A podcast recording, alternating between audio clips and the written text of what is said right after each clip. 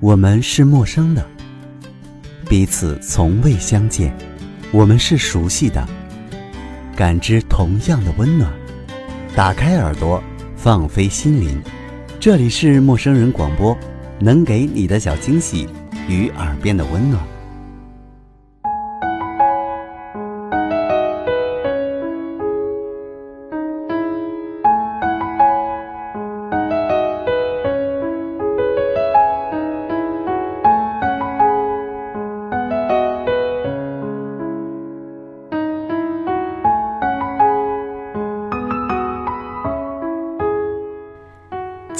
听众朋友，这里是陌生人广播，能给你的小惊喜与耳边的温暖，我是你的新朋友木木。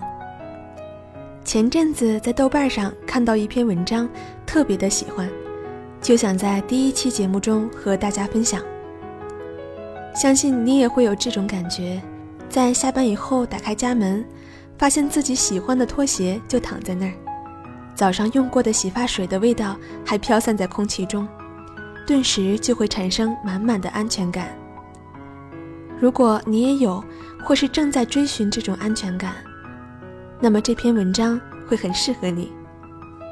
文章的名字叫《在杯盖里喝茶》，作者张春。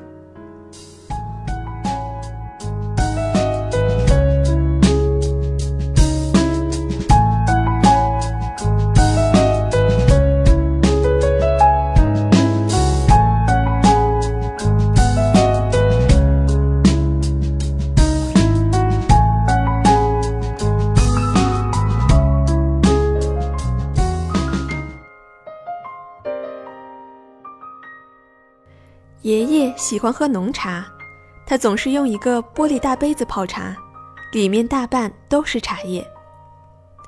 他杯子里的水非常苦，所以我爬上他的大藤椅，坐在他腿上要喝水的时候，他总是用杯子盖给我倒一点儿，吹一吹。因为水少，就没有那么苦了，吹一吹也不烫了。我就摇着脑袋，挤眉弄眼地说：“好苦，好苦。”然后说：“还要喝一点茶。”他就再给我倒一杯盖儿。想起来总是觉得啊，心满意足。爷爷膝下全是儿子，儿子们又都是生儿子，只有我一个孙女儿。听过他唱歌的大概只有我一个，那还是首情歌，他教我唱来着。歌词儿大概是这样的。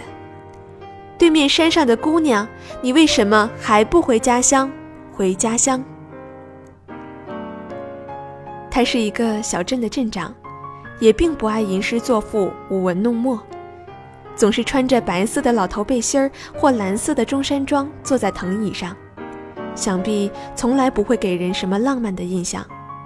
可是他曾领着我到后院儿，从十几棵光秃秃的橘子树上找到唯一的一个小小的青橘子，指给我看，说：“张春，你看，今年结了一个橘子。”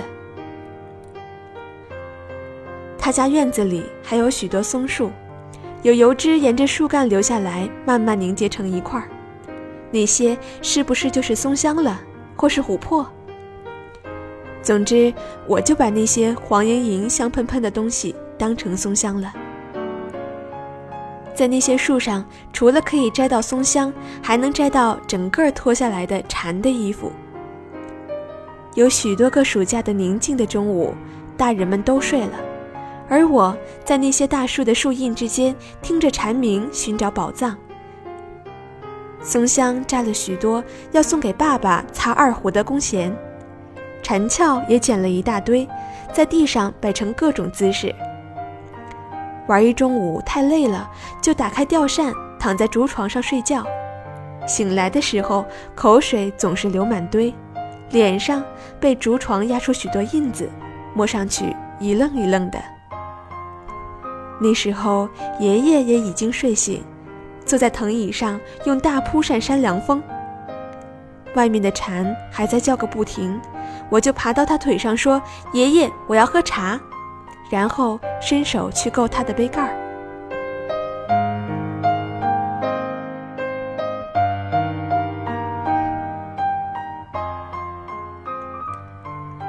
好像我一生下来他就这么老了，我想不出他年轻时的样子。他有六个儿子，听说生到我五叔的时候，我爷爷一听说又是个儿子，扭头就出去哭。我爸爸是老大，所有的弟弟他都带过。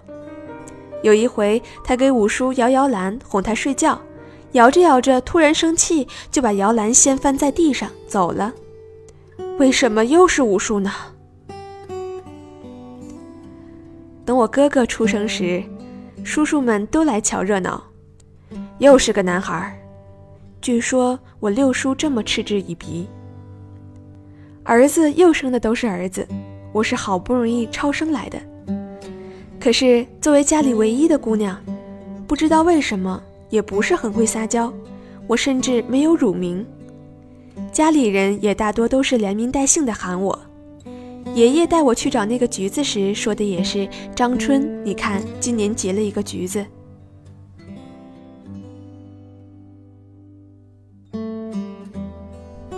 我奶奶是远近闻名的泼辣妇女，也许就是因为没生过女儿，她真是一个一点儿也不温柔的奶奶呀。她会在夏天光着膀子喝啤酒，然后打个很长的嗝说：“我就是喜欢这嗝气，舒服。”我总是觉得很惊悚，爷爷也管不了他，视而不见。奶奶打麻将。打到不耐烦，就把牌一推，嘴里喊着“糊了糊了”，然后把麻将牌揉成一团，伸手要钱。这么说来，我奶奶堪称赌王，因为她根本就不会输啊。我看到都是叔叔们和她打麻将，和外人打又不知道是如何。奶奶她不疼爷爷，也不疼儿子，也不疼孙子，算起来对我算好的了。至少从来没打过我，剩下的所有人都被他打过。我就亲眼看见过他把爷爷从堂屋掀到院子里，然后把他的藤椅扔出去。我爷爷大概都不知道温柔的滋味，幸好他天性大方，从不和我奶奶计较。他并不阴郁，但也不和人亲热。他不是个含饴弄孙的爷爷，不主动伸手抱他的孙子们，也不会向儿子们示弱。只有爬到他腿上说“爷爷，我要喝茶”的时候，就是我和爷爷最亲近的时候。他小心地倒出来，我专心地看着那个杯盖变满，叮嘱说：“快要满了。”然后喝一点杯盖里的茶，装模作样地说：“呀，好苦的茶呀！”他则握住他的杯子，询问地望着我。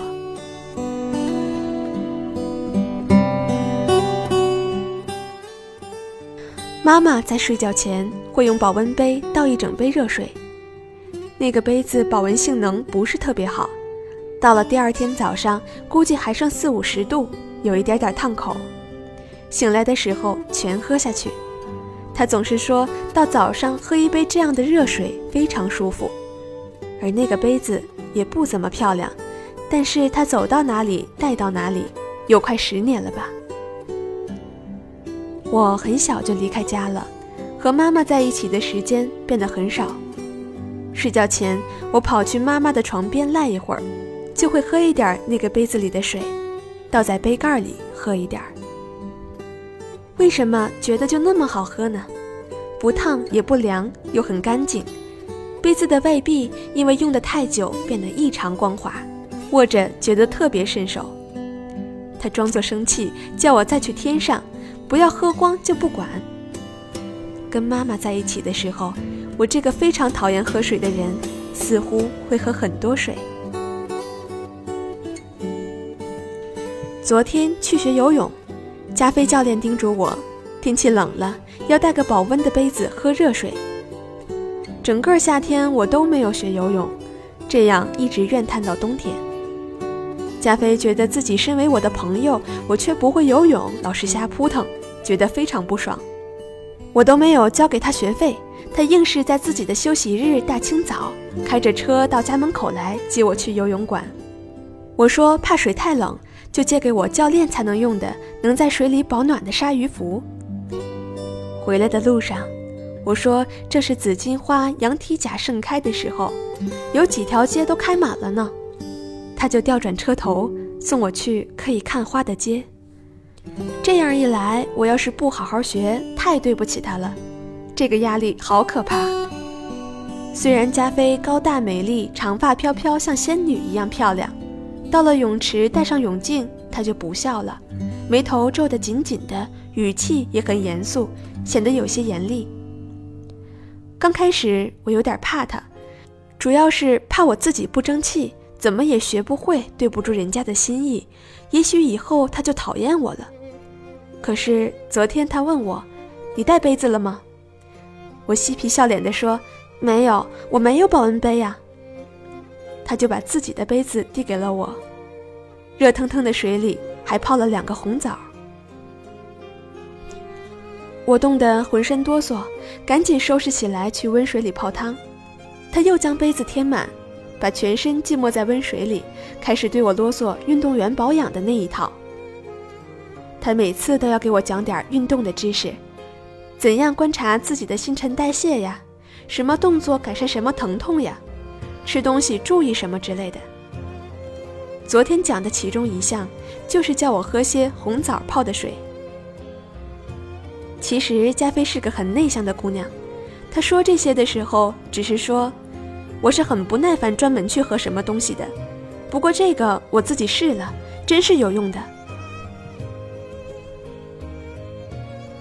那是一个白色的秀气的保温杯，为了保温，有一个中空的透明夹层。因为水热，红枣泡的有一点点烂了。红枣在里面泡过的热水，并没有甜味儿，但是有点香，不烫也不凉，喝下去终于出了一点汗。又觉得呀，好好喝呀！我又美滋滋的将他的水喝光，突然不怕他了。这就是爱我呀！我一定是值得的吧？我应该感到安全才是，又为什么要惶恐呢？我说，我也要买一个这样可以保温的杯子，泡红枣喝。回去的路上，洋紫荆的花因为下大雨掉了一地。车和行人都很少，路面虽然湿，却异常干净。我捡了两朵，深紫色的漂亮花瓣上沾满晶莹剔透的雨水。我们看了一会儿，加菲说：“不然你画一张这个花给我，我可以夹在杯子外面那层。”我嘴上雀跃地说：“好呀，就画这个。”心里雀跃地想着：“我也爱你。”今天我买了一个蛮好的保温杯，杯盖也可以用来喝水，保温效果也很好，大小也适合我的手，颜色也喜欢。暗自确认道：“我是一个有杯子的人了。”去吃早饭时还买了红枣。我还要确认许多东西：是一个有合适棉衣的人，是一个有合适电脑的人，是一个有合适拖鞋的人。那些东西都必须与自己息息相关，难以替代。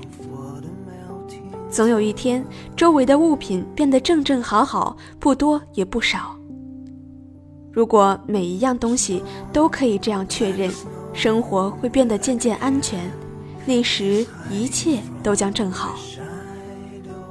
而即使是原先已经破碎的自己，也将被一点点搭建。这时的搭建。不再是大兴土木，而是水滴石穿。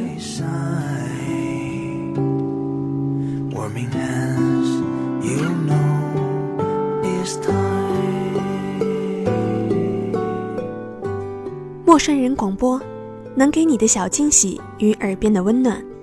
我是木木，感谢您的收听。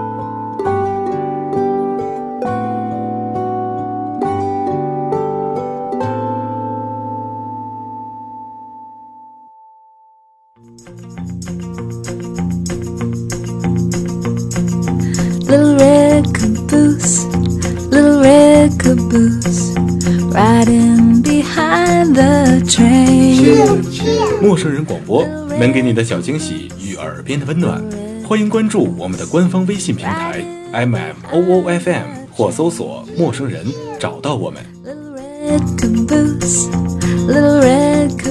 如果你也想加入，我们求贤若渴，主播、策划、编辑、后期制作、活动志愿者正在招募中。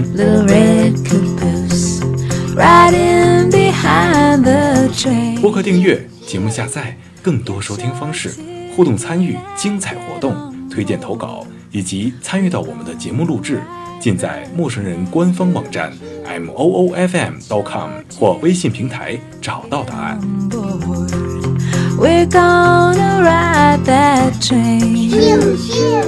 欢迎关注陌生人新浪微博，艾特陌生人广播，找到我们。